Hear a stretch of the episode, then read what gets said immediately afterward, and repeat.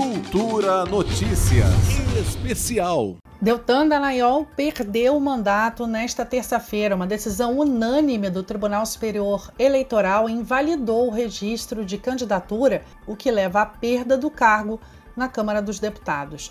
O ex-promotor ainda pode recorrer com embargos ao próprio TSE e ao Supremo Tribunal Federal, mas perde o mandato desde já.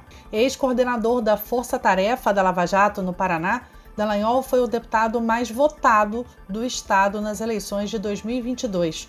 Os votos que ele recebeu serão computados ao seu partido.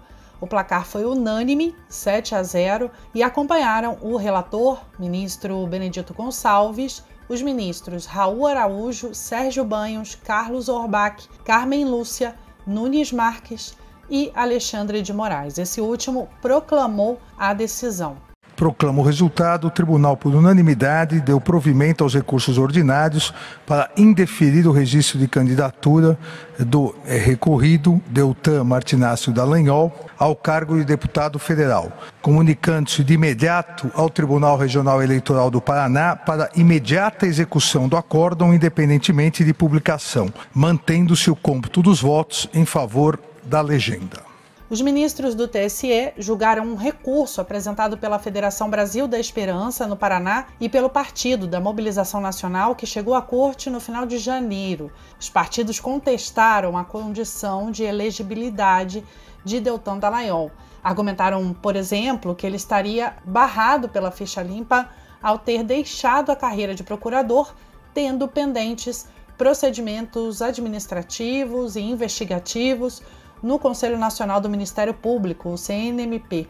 Para Benedito Gonçalves, o pedido de exoneração feito pelo ex-promotor para deixar o Ministério Público Federal teve o propósito claro de burlar a inelegibilidade. Depois da decisão do TSE, lideranças como a presidente nacional do PT, deputada federal Gleisi Hoffmann, e o senador Renan Calheiros, do MDB, criticaram Deltan e celebraram a decisão. Em suas redes sociais, o agora ex-deputado disse que os mais de 300 mil votos paranaenses, abre aspas, e de milhões de brasileiros foram calados com uma única canetada ao arrepio da lei e da justiça. Já o senador Sérgio Moro, parceiro de Deltan na Lava Jato, escreveu que, abre aspas, é com muita tristeza que recebo a informação da cassação do mandato. Lembrando que, como juiz da Lava Jato, Moro, junto com Deltan, foram responsáveis pela queda da economia brasileira nos últimos anos. Números obtidos pelo Departamento Intersindical de Estatística, o DIEESE, indicam que a operação destruiu mais de 4 milhões de empregos.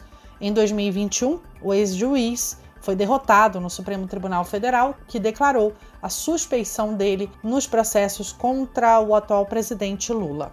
Juliana Medeiros para Cultura FM. Cultura Notícias Especial.